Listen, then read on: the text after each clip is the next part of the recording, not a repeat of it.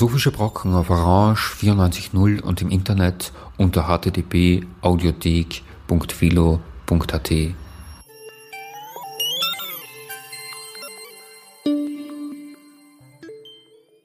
Schönen Nachmittag. Bei einer Sendung der Philosophischen Brocken begrüßt Sie Herbert Rachowitz. Wir senden heute Ausschnitte aus einem Vortrag den Andrew Finberg äh, gehalten hat vor zwei Jahren auf einer Konferenz mit dem äh, Titel Cultural Attitudes äh, towards Computer and Communication. Hat stattgefunden in Oslo. Und die Keynote, die Andrew Finberg dort vorgetragen hat, hatte den Titel The Internet in Question, a Critical Affirmation of its Democratic Potential. Andrew Finberg, der im Moment an der Simon Fraser Universität in Kanada unterrichtet, ist Schüler von Herbert Marcuse und einer der großen Alten aus der kritischen Theorie, äh, der sich schon sehr früh mit äh, Problemen des äh, digitalen Prozesses und auch des Internets speziell beschäftigt hat aufbauend auf äh, kritischen Studien äh, zur Philosophie der Technologie. Der Vortrag, aus dem wir Ausschnitte bringen, ist äh, deswegen von einer gewissen Brisanz, äh, weil Andrew Finberg damit beginnt, äh, zwei ziemlich prominente und im Moment stark diskutierte Stimmen aus der marxistischen äh, Tradition darzustellen und auch äh, nicht undeutlich zu kritisieren. Es handelt sich dabei um Christian Fuchs. Äh, das ist ein Österreicher, der an einer Universität in Großbritannien im Moment unterrichtet. Christian Fuchs, den Andrew Finberg, das ist ein bisschen gewöhnungsbedürftig als Füchs ausspricht. Die äh, zweite Person ist Jodie Dean. Äh, Jodie Dean, äh, die Bücher über Blogs und kritische äh, Theorie des Internets äh, verfasst hat. Die Spannung, die zwischen diesen beiden mehr an den gegenwärtigen postmodernen strukturellen Paradigmata ausgerichteten Personen und äh, seiner mehr im Zusammenhang der Frankfurter Schule äh, platzierten Herangehensweisen aufbaut, äh, ist etwas, was man im Hintergrund behalten sollte, wenn man die Pointe seines Vortrags verstehen will. Andrew Finberg kommt auf Christian Fuchs zu sprechen, der eine Theorie vorgelegt hat, des Internets, äh, äh, die eine antikapitalistisch-marxistische Ausrichtung hat und äh, deren Hauptpunkt darin besteht, darauf hinzuweisen, dass am Internet so etwas wie eine Allmende, eine Commons, Digital Commons stattfindet, in welcher die Teilnehmerinnen ihre Erfahrungen, ihre Gedanken auf eine freie Art und Weise artikulieren, zur Verfügung äh, stellen für Kolleginnen, dabei aber unter dem äh, Druck äh, sich befinden, dass diese ihre freie Mitteilung quasi abgeschöpft wird äh, durch äh, Großfirmen, die wir mittlerweile äh, sehr gut kennen und damit zu einem Handelsgut gemacht werden. Also von einer Utility werden sie zu einer Commodity gemacht, zu einer Ware. Jodie Dean, welche die zweite Theoretikerin ist, um die es geht, führt äh, Endorphinberg äh, so ein, äh, dass er eine kleine Geschichte der Theorien äh, über das Internet rekapituliert, seit äh, seinem Beginn als äh, etwas, was äh, für Akademiker gedacht war, was aus dem äh, Verteidigungsministerium gekommen ist äh, und was einen gewissen Enthusiasmus erzeugt hat äh, aufgrund dieser akademischen Blase, wenn man äh, so sagen will. Diese Blase ist dann durch politische Entscheidungen aufgeplatzt und in wirtschaftliche Zusammenhänge eingelenkt worden, was äh, zu einer anderen Blase geführt hat, äh, nämlich zur Dotcom-Bubble-Blase. Und die äh, Möglichkeiten, mit diesem Enthusiasmus und der Enttäuschung umzugehen, die scheinen jetzt in der Darstellung von Jody Dean am besten so zusammengefasst und gebündelt, dass man mit einer an Lacan orientierten Terminologie davon spricht, dass das Internet dass das Reale auslöscht und stattdessen eine Welt der Virtualität einführt, die sich nicht orientiert an realen Subjekten und die für die Mehrheit äh, der Bevölkerung äh, nicht äh, repräsentativ ist, insofern diese Mehrheit nach wie vor und immer arbeitende, nicht virtuell sich in einem Cyberspace befindliche Subjekte darstellt, statt in einer Cloud vernetzte engelartige Wesen. So I'm going to talk about two of the serious critics, Christian Fuchs and Jody Dean. They represent political economy and cultural studies, two different types of critique.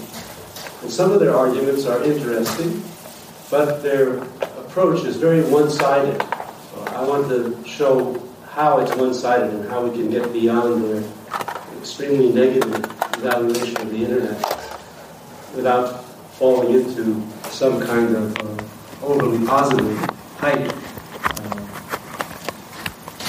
and this involves demonstrating the ambiguity of the internet. It's not capitalist, it's not revolutionary, it's many things that don't really form a coherent whole. That's what I'm going to try and demonstrate. Okay, so to begin with, um, let's talk about Fuchs. Fuchs is an Austrian Marxist theorist who now teaches in England. And um, he has produced uh, an elaborate Marxist critique of the internet. He argues that advanced capitalism is an information society. Information is created on what he calls a commons. For those who aren't familiar with this English word, a common, there must be a Norwegian equivalent because everywhere there were peasants in the old days, there were commons. That is to say, land that was not privately appropriated, but owned in some sense by the whole village, where everyone could, for example, gather firewood or uh, graze sheep. And commons is now a metaphor that's often used to talk about the way the internet works. It's a kind of commons. Well, this information commons is created by what Hardt and Negri, two uh, fashionable Marxist critics, call the multitude. That's their way of getting around the problem of the proletariat not uh, being a, a, a, plausible category anymore. The multitude for Hardt and Negri is everyone who works, which is just about everyone. And uh, the multitude has created this information commons through its activities on the internet. And this is, the information that is produced on the internet sustains the capitalist system. That's the argument. So you can think of the internet as a scene of a certain kind of work. It's called by Hardt and Negri immaterial labor because it's not, you know, digging coal or something like that. It's just talk. But this talk happens to have economic value. And uh, so if you think then of the internet as the place where immaterial labor produces the knowledge that runs the information society, its ownership matters.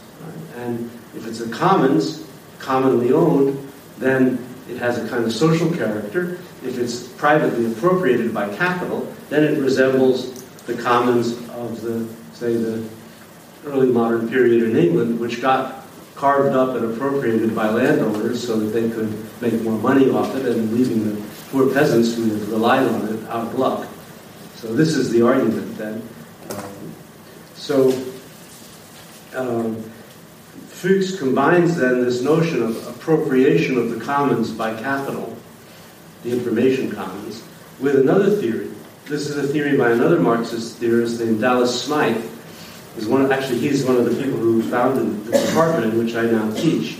Smythe proposed something called the audience commodity theory, and he was writing. This is a long time ago. He was writing about television, and his argument was that television audiences are commodified by the networks and sold to advertisers. And so that's how money changes hands in the television business, right? Something is being sold. What is it? Well, it's audiences. And so to package the audience and sell it um, turns the audience into a commodity. And so uh, Smythe went so far as to argue that when we watch television, we're performing free labor for the networks because they can use our attention, right, to make money. So um, Fuchs now argues that the internet is similar to television, in that the viewers of websites are sold to advertisers, just like the viewers of Dragnet or, you know, uh, Life with Father in the good old days of broadcast TV's glory uh, in the 50s and 60s. So the internet users are commodified, like the audiences. So now we've got them working right, for free and commodified and sold. It's pretty terrible. Um, in fact, the internet is even worse than television in a way because the users don't just watch, they actually produce the content that keeps them busy on the internet. So they're doubly exploited, right? They're exploited both by being sold to uh, advertisers and also by producing the content that uh, captures their attention. So you could say then that internet users perform free labor for capital, and if so, perhaps they have some there's also some parallel to the proletariat, uh, which resists the exploitation of its labor. Maybe the multitude can be mobilized. There's a, always a vague hope that the exploited will turn against their exploiters. And so uh, Fuchs uh, arrives at a kind of revolutionary theory of the internet, uh, which for the moment is a capitalist enterprise, but the multitude could try and reappropriate it the way the proletariat was supposed to reappropriate the factories. I know this in my telling probably doesn't sound very plausible, but this theory has a lot of uh, followers now. It's influential. There's going to be a special issue debating it on of the Information Society Journal. Um, I'm supposed to be contributing to that, but I had a lot of trouble with the peer reviewers who seem to have uh, a mental deficiency. Then that's, that's often the case with our peers. Um, so let me explain my criticism of this view. I, I, see three problems. The basic problem is that it's a one-sided critique of the internet. It's not that there's no exploitation on the internet. It's just that that's not the whole story, not enough of the story to be the theory of the internet. And I'll come back to that later. There's some substantive critiques too that have to do with the metaphors at the basis of Fuchs' theory, because it is a theory based on two metaphors, right? To the factory and to the television. And the commons factory metaphor uh, is supposed to convince us that free labor is going on in something like the Marxian sense of the term. I don't think that's plausible. And the television metaphor breaks down because the internet is not at the same stage of development as was television when Smythe uh, proposed his theory. So, first, what is commodification in Marxism? Fuchs says that the internet commodifies the information commons, commodifies us as users. But what, is, what does Marx mean by commodification? There are two parts to Marx's theory. First, the obvious part is just that something is, is put on the market, it's sold, it becomes a commodity, so it's commodified. But it's, that's not the whole theory. There's also a second part to the theory, which is the transformation of what is sold so that it's suitable to be sold. This Marx calls real subsumption. The real subsumption of something under capital involves its transformation into a object that's suitably commodified. So the big example in Marx is uh, factory labor. The workers, craftsmen, see their skills destroyed and replaced by mechanical, repetitive operations that poor that women and children can perform without any skill. This is the real subsumption under of labor under capital. Um, when the commons was split up in the 17th century, 16th, 17th century, the land was changed, right? It was fenced, different things were grown on it. So it wasn't just turned into a commodity, it was also for sale on the market. It was also transformed in itself. And you can think of this in terms of a form content uh, I, uh, concept, concept, right? The form, the commodity form penetrates the content of what the thing is and changes what it is. But is that happening on the internet? Is my home page, which is uh, somehow commodifying all the people who pay attention to it, um, is its content in some way affected by the commodification? This I doubt. I think it's not. Um, it's not at all the case that, uh, that most uses of the internet fall under this idea of real subsumption. So what is going on? Certainly money is being made, there is some sort of commodity exchange happening, but it's a different kind from the kind that uh, characterizes the factory. So the, fa- the factory metaphor really doesn't work since the internet communications are not really restructured and controlled the way they would have to be for that metaphor to make sense. Instead, the commodification that goes on on the internet is like that of a common carrier. That's a legal term in English that refers to a transmitter of data. Right? You can charge, if you're a telephone company in the United States, you can charge to transmit the phone call from one person to another. But you are blocked by law from listening and transforming what goes through the line. So you control the pipe, but you cannot touch what goes through the pipe. Common carrier has this responsibility. But the internet is a lot like a common carrier in that it, it carries the message, but it doesn't, no one is empowered by their control of the material means of communication and transmission to enter into the message and alter it, uh, restructure it, somehow make it into uh, something different from what was intended by the, the sender. So, this points us to another aspect of uh, Marxist theory. There are many kinds of exploitation in uh, the real world, and Marx has some things to say about other kinds of exploitation besides what goes on in factories. A lot of exploitation is based on rents. This not doesn't uh, have the same character as the, what goes on in a factory. It's a kind of parasitic exploitation. Um, so take the example of the sidewalk. I think the, the internet, the, the, a better metaphor than the factory for the internet is the sidewalk. What goes on on the sidewalk? Well, people walk back and forth and they talk to each other while they're walking. And they do a lot of communication. And it's all free, uh, except the, the buildings along the way can be rented. And if there's a dense population moving on the sidewalk, the rents can be high. And so money can be made off people walking on the sidewalk. But that doesn't alter what they say to each other. It doesn't affect their communication. It's simply a parasitic operation.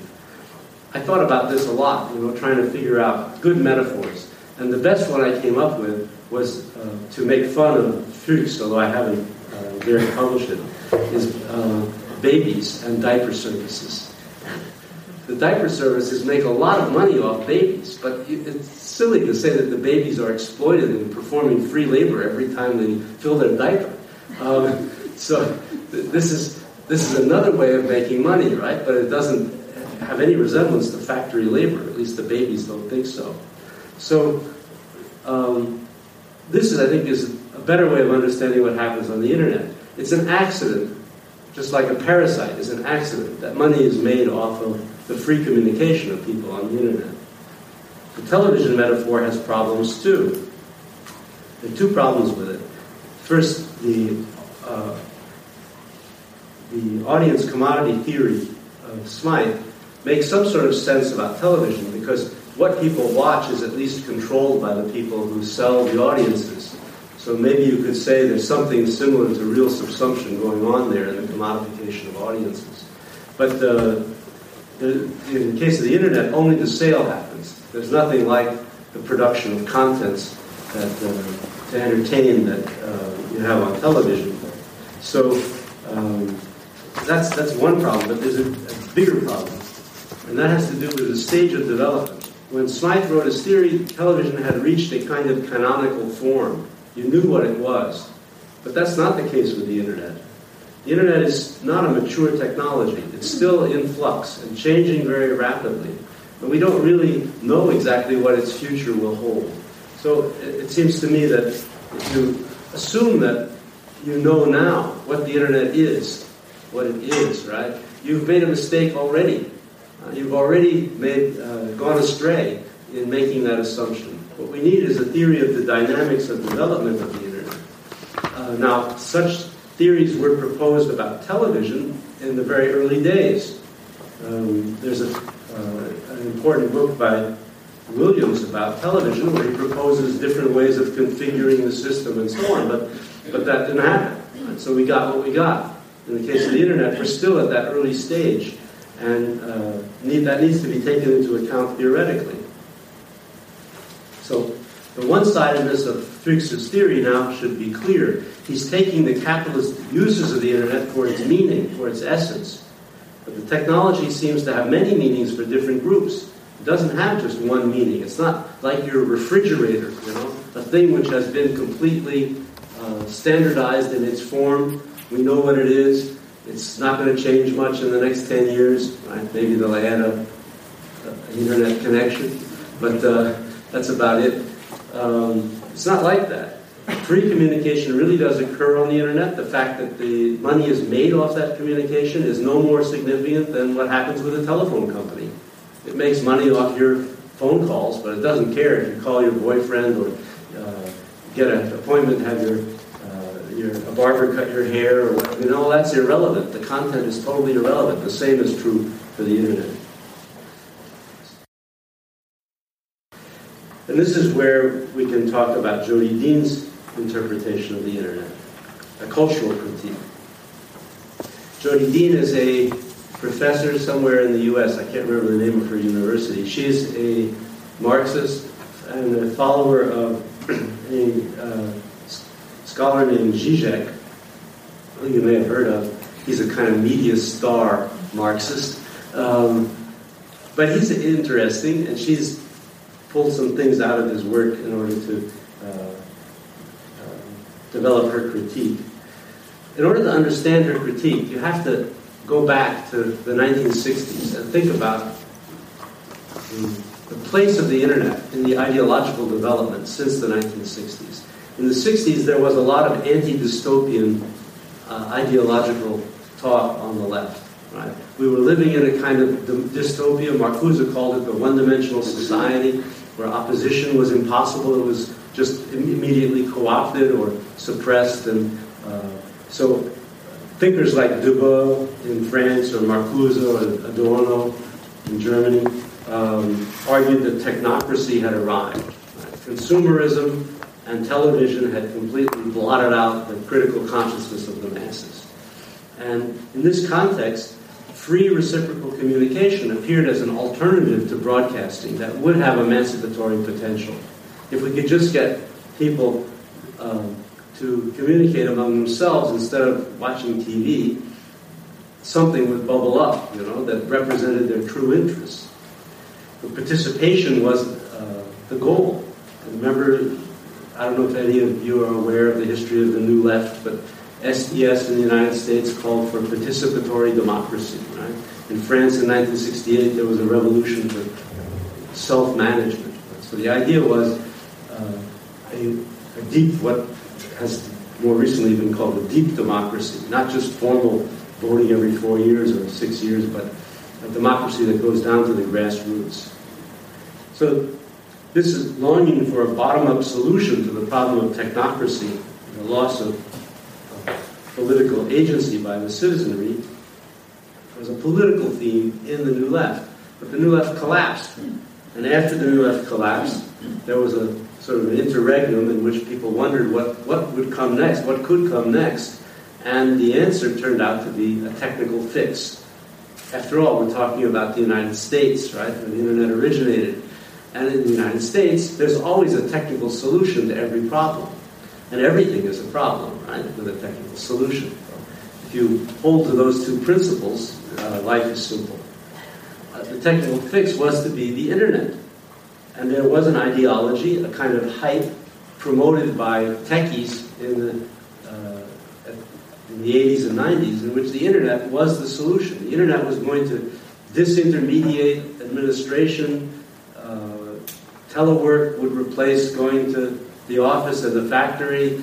Uh, people would live in electronic cottages in the countryside and do their business uh, from there, and so on and so forth. Right? And this was going to be, uh, be a universal town hall meeting in which everyone would. You got it, right? Everyone knows about this. The Wired magazine pop- popularized this ideology. So here comes along Dean, right? 20 years later, 30 years later, saying, okay, we've had now 20, 30 years of this stuff, and we're not free. We had the bottom up solution. And we're still in dystopia. In fact, it's worse. So the internet failed. Now, failed, of course, with respect to a completely mythic destiny that it was supposed to fulfill. But she doesn't worry about that. She just wants to address this ideology of the internet. And she, uh, to my view, confuses the ideology with the thing itself. But she does have interesting things to say about the internet. She argues that it has the effect of erasing the real. The virtual and the real become confused. Symbol and reality are no longer easy to separate when so much has been uh, transformed into symbols. The subject is also erased. Why? Because people are no longer committed by their discourse. It's so easy to exit any conversation on the internet. Just press a button, right? And uh, so the real is now confused by the, the constant substitution of symbolic representations. The subject is lost because it doesn't know what it is since it's no longer committed by anything it does. So the virtual reality, the virtual person, is uh, uh, also, also confused by the multiplication of sources of information, which creates skepticism rather than a better informed public because all these sources contradict each other. And so she sums this up by saying there's a loss of what she calls symbolic efficiency, a misunderstanding of a category in Lévi-Strauss, but that's another story. Uh, symbolic efficiency, meaning the ability of language to actually refer to something real. Um, the, the, uh, the key symptom for her of the failure of the internet as an emancipatory technology is the fact that most of the communication, which is supposed to be reciprocal, never receives any response. And I, I, can remember the first time I posted on somebody's wall on Facebook, waiting for a response. Uh, it didn't take long to realize that that was a mistake. Right? There's never any response to anything you put on somebody's Facebook wall. Maybe they, somebody presses like once in a while, but uh, it's not about really. It's not really about reciprocal communication. It's about self-display or something else. But it's uh, and blogs. You know, there's millions of them that no one ever comments on. Uh, so what does it mean? Dean asks that so many people are committed to spending so much time talking into the void, wasting their words in an unresponsive system. And she then draws on psychoanalysis for an interpretation of this strange state of affairs. Zizek has given her some ideas from Lacan, which she develops that I'm not sure are worth explaining uh, in much detail unless you're really into Freud. Um, the basic idea is that there, there's two different ways of wanting things. One way is to want something substantive, something real. The other way is to want being in the state of want. And to want being in the state of want characterizes what people do when they play solitaire on the internet. Right? I mean, it's not like they're getting something out of this. They want to be in the condition of wanting to play the game. They don't want uh, anything substantive. And so uh, she sees the internet as basically the scene on which a kind of obsessive compulsive neurosis plays itself out uh, on a mass scale. Well, this has the effect, she argues, of depoliticizing society. Users mistake talk for action. Something called slacktivism is a substitute for real politics. You know what a slacker is? A slacker is a lazy person who doesn't do their job, they slack off. So somebody invented the term slacktivism for using the internet to register your opinion, for example, signing online petitions. As a, and so uh, Dean sees this as a substitute for real politics. You should get out there in the street, you know, make a fuss, block traffic, do something. But instead, people just press a button, right? And that's, that's their political engagement. So she sees this as depoliticizing the society. Uh, the, in, the, internet ends up integrating people into the society, just as broadcasting did, but through different means. Uh, through a sort of paradox of free communication. Uh, the paradox of free communication is that people now can say what they want to each other, they can participate, and yet that becomes the engine of integration. That's the means of integrating them to the capitalist system and depriving them of uh, emancipatory possibilities. According to Dean, the way out of this problem is easy. Just, just go out there and do something, right? Um, but people can't be pulled away from their screen because of this obsessive relation to uh, cyber, the, the, cyber, the cyberspace. Okay, well, okay, I have a critique of Dean too. There's something of interest in what Jodi Dean is arguing. I have to go quickly over this. But I mean, basically, what she's saying is that the old theory of the social integration of the one dimensional society was based on the idea that broadcasting propaganda, you know, controlled people's thoughts, and they introjected psychologically an authoritarian relation to society. And the new theory which you can also find in Foucault and Deleuze. The new theory says it's, it, it's not consumerism and television, and it's not all those things that the 60s critics like Marcuse complained about. It's the form in which people interact, the form of their interaction, the protocols that control the way they behave, that uh, uh, enslaves them. So the, the hypothesis is that somehow we've moved on to a new stage of capitalism in which the, inter, uh, the, the, form of interaction itself, this is an even deeper, more profound kind of enslavement, the form of interaction enslaves people. But I don't really think this is true for most people. I think the old criticism is still valid for most people. Maybe there's a small uh, there's a small group of people who, for whom it's uh, this new theory is valid, but most people still live in a world where broadcasting, consumer, consumerism, uh, authoritarian management structures at their workplace still prevail, and so the old, the old uh, theories about participation and so on, I think still have validity. But I don't really have time to say much about this. Als eine Zusammenfassung äh, des kritischen Teils seines Vortrags äh, bezieht sich Finberg zurück auf eine Critical Theory of Technology und äh, hebt hervor, dass das, was hier im Internet stattfindet, am ehesten durch eine Metapher wie Gehsteiggespräche erfasst wird und nicht äh, im Rahmen von äh, großen Ausbeutungsstreifzügen äh, oder Cyberspace-Hype. Es wird am Internet viel geredet, belangloses geredet und die Tatsache, dass diese Alltäglichkeit und unbemerkenswerte Tätigkeit äh, stattfindet, ist äh, etwas, was analysiert äh, werden sollte auf seine Möglichkeiten, statt dass es, wie in den beiden zuvor genannten Entwürfen, komprimiert und in große theoretische Entwürfe gefasst, um dann kritisiert zu werden. Well, so let me conclude the critique here. Both Fuchs and Dean admit there are political uses of the internet. It's not all bad, but they regard the, the good political uses as an exception to the rule.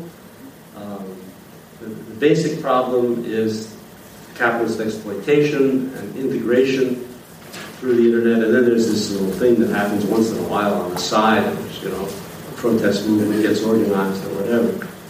Um, but I don't think that a quantitative critique of that sort is relevant to the internet any more than it would be to the sidewalk. I mean, suppose you had transcripts of everything that happens on the sidewalk, all the conversations.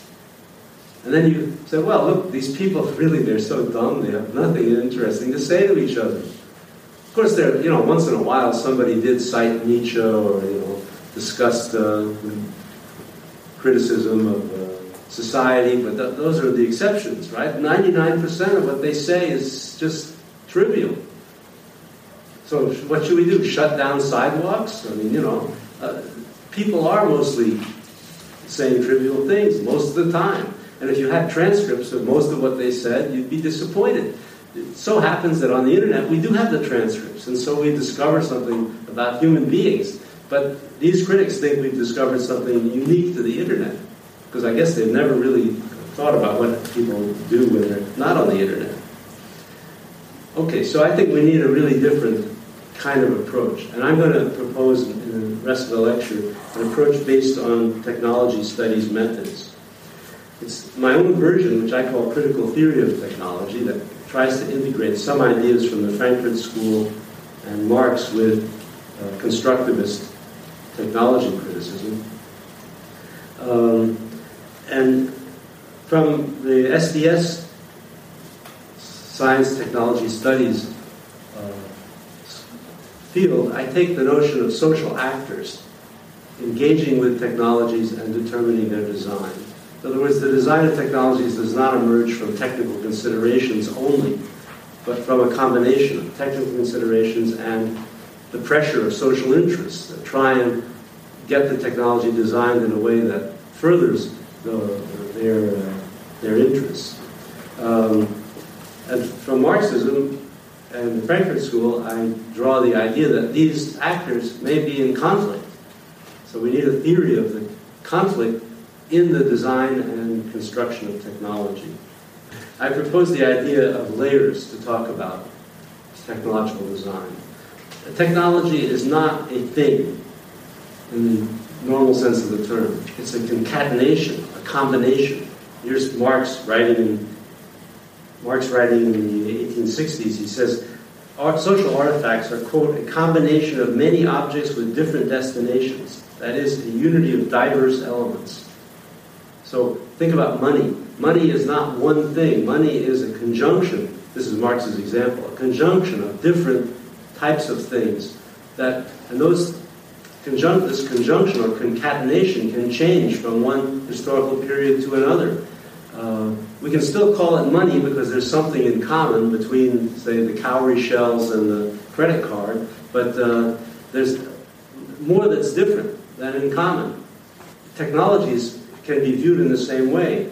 These are concatenations of different elements that come together because they're, they're held together by the social interests which prevail in the design. They're not things in the full sense of the term, say in the sense that Aristotle talked about, substances, or in the sense that, say, a, a, tree is a thing which has its complete integration of all its different parts and aspects, right, into a single organic whole. Technologies are not organisms. They're not things of organisms. They are concatenations.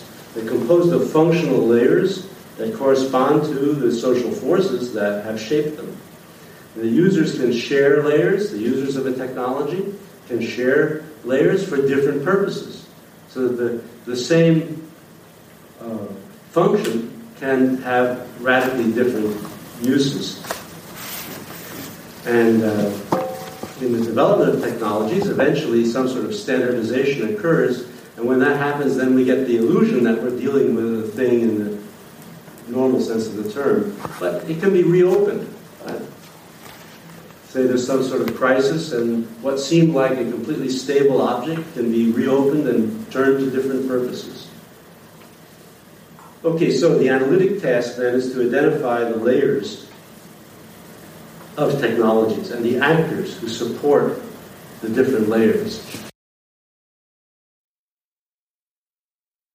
There are two main actors that we're going to be dealing with. This is very rough, but say the business community that's engaged with the internet, for example, in order to sell entertainment, Netflix, you know, in the U.S., I, we probably have an equivalent here to sell movies over the uh, internet, and then the, the, general public, which engages with the internet in in a different way, using it for things like Facebook, where there's lots of communication.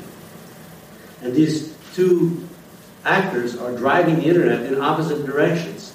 So there's a big tension in the policy debates over the internet. Now I'm not talking about the critical theorists' criticisms, the, po- the actual policy debates that affect the Federal Communication Commission in the U.S., the Congress, and so on. Each actor supports a different model of the internet, or what I would call a technical code, a set of rules under which the functional layers are configured and operate. And I call these two models the consumption and communication models. And the actors are struggling to impose their model. The business community wants a consumption model through which money can be made. The, uh, the general public seems to favor a community model in which people have free access to each other over the internet. And uh, the important point is that the struggle is not over.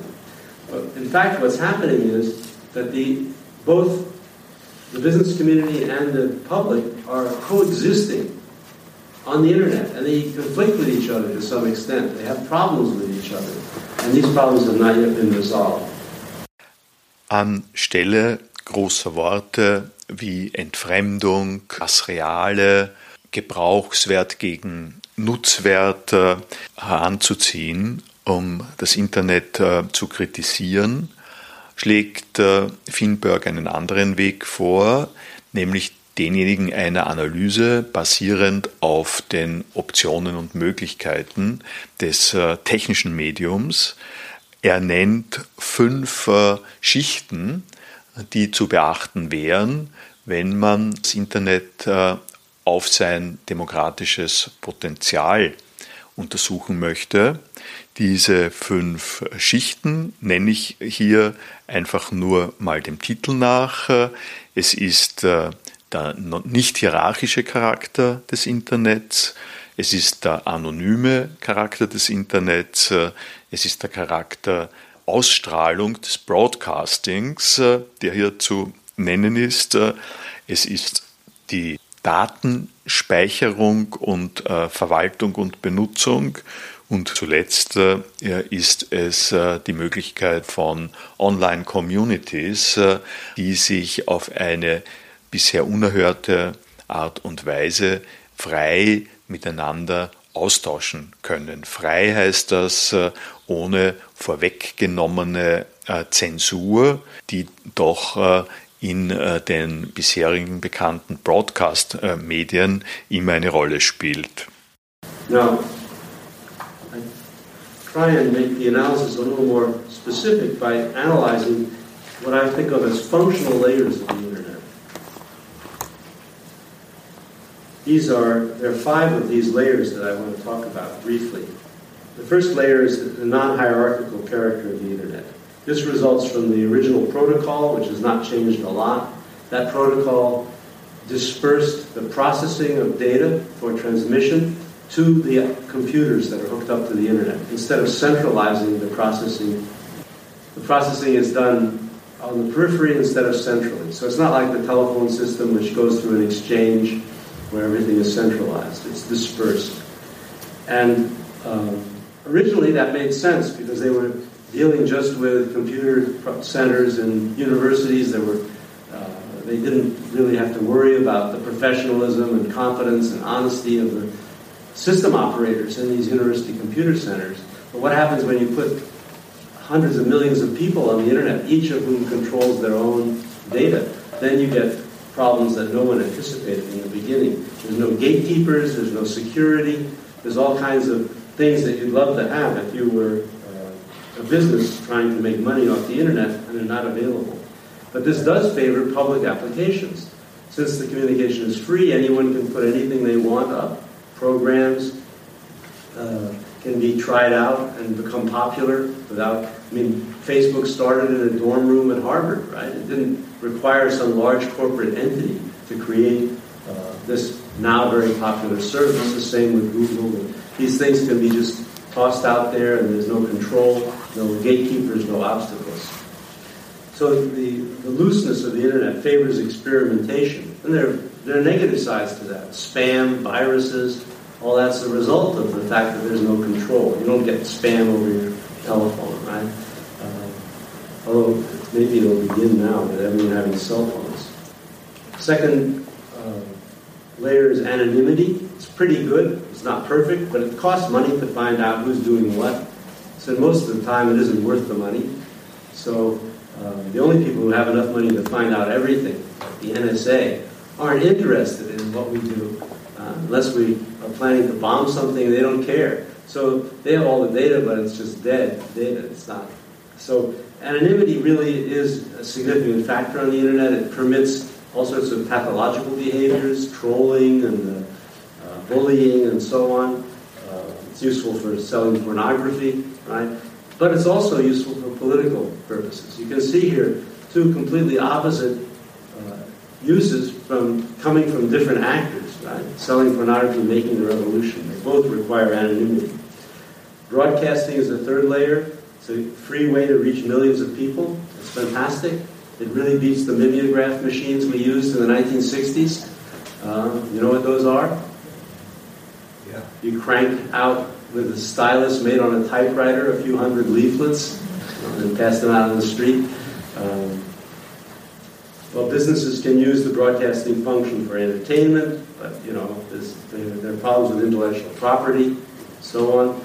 Anonymity and broadcasting together supports the theft of broadcasted materials, but it also supports political activism. Data storage is another layer. People have a personal and a group history, which they can consult.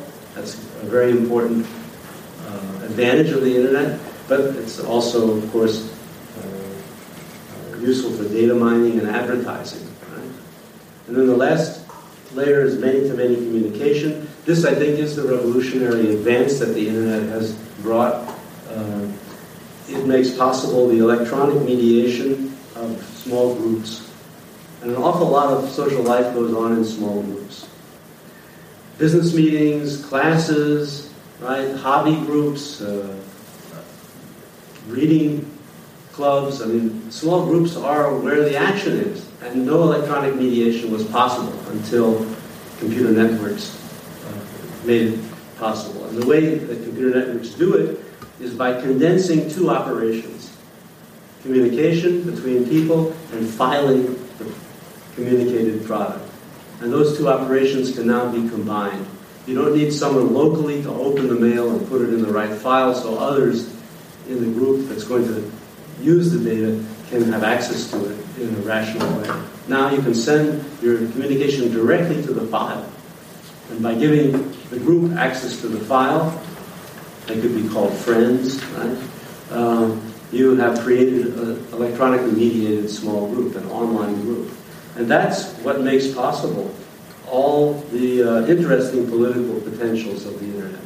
The discussions, the planning, the organizations, all the things that can be done uh, to in- intervene in the social world actively. It all comes from this many-to-many communication. Im Sinne des äh, etwas pragmatisch ausgerichteten Verfahrens von Finberg ist auch seine Zusammenfassung zu verstehen, in der er sich dagegen ausspricht, große Mythen über das Internet äh, vorauszusetzen, aufzubauen, um sie dann äh, zu widerlegen mit ebenso großen Erzählungen. Seine Sache ist es eher auf äh, politische Konfliktpotenziale und Entwicklungspotenziale hinzuweisen. Und er nennt zwei von diesen Hauptstreitpunkten, die im Moment anstehen. Das eine ist die Frage der Netzneutralität, Also die Frage, ob es Privilegierung vor allem aus ökonomischen äh, Gründen bestimmter Datenübertragungsmuster und Medien geben soll. Und das zweite ist der Kampf um das im angloamerikanischen Sprachraum sogenannte Intellectual Property, also um die Frage der Rechte, die Autorinnen an ihren äh, Werken besitzen, wie weit äh, sie reichen, wie weit äh, sie in diesem ganzen äh, Modell nicht mehr zeitgemäß sind und wie viel die Öffentlichkeit haben soll und wie viel Zugriff die Öffentlichkeit auch haben soll auf diese Schöpfungen, die im Internet kursieren. Okay, so the struggle. Now I'm coming to the conclusion. I'll be five minutes late. Um, the struggle between these actors who now are forced to sort of share this thing that's not perfectly adapted to their needs. Uh, the struggle is over two chief problems. One is network neutrality.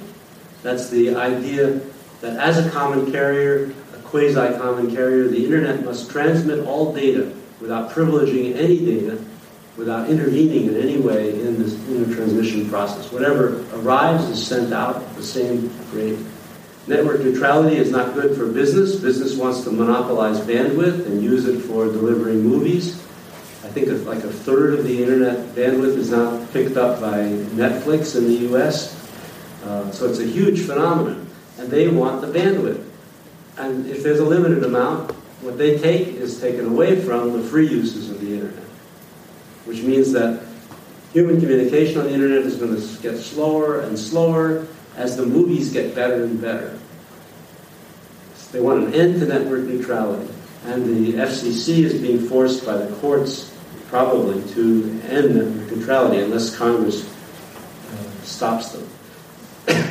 and there's the second problem that the business community has is intellectual property. The fight over intellectual property, everyone is aware of, right? The record companies suing people and so on. But they have not got control. I think it's not really it's not really going to be possible to get control. So, um, without fundamentally modifying the internet. So, the only obstacle to a complete takeover of the internet so that it would actually resemble what Fuchs and Dean say it already is, the only obstacle is public resistance. And there has been substantial public resistance. Uh, there recently, there was a comedian who put out, on, I think it was on, on YouTube, a, uh, a little uh, show mocking the FCC for modifying the network neutrality rule, for getting rid of net, network neutrality. Within uh, 24 hours, there were 40,000 messages sent to the FCC complaining about the, uh, their new regulation. There's, there's a, there was a, a, a sort of strike by Wikipedia, Google, and a bunch of other internet companies when uh, some new legislation was being considered in the U.S. Congress that would uh, criminalize the post the uh, IS the, the, organizations on which terrorist uh, things were posted, and so people got behind that. You know, they, they liked that, and uh, the legislation was dropped, and they, they, the Brazilian Congress just voted to make network neutrality the rule for Brazil. So um, there's a real conflict here. There's a real fight. The struggle against the hype published in Wired seems to me insignificant and trivial, but that's what Dean and Trutz are really engaged in. They're fighting that old hype about how the internet was going to liberate us, and I think it's too late for that. We're now engaged in real politics over the future of the internet, and uh, they should be paying attention to that. We should all be paying attention to that rather than making these unilateral judgments uh, about what is in fact just a myth uh, about the internet that was launched many years ago and that's no longer really relevant.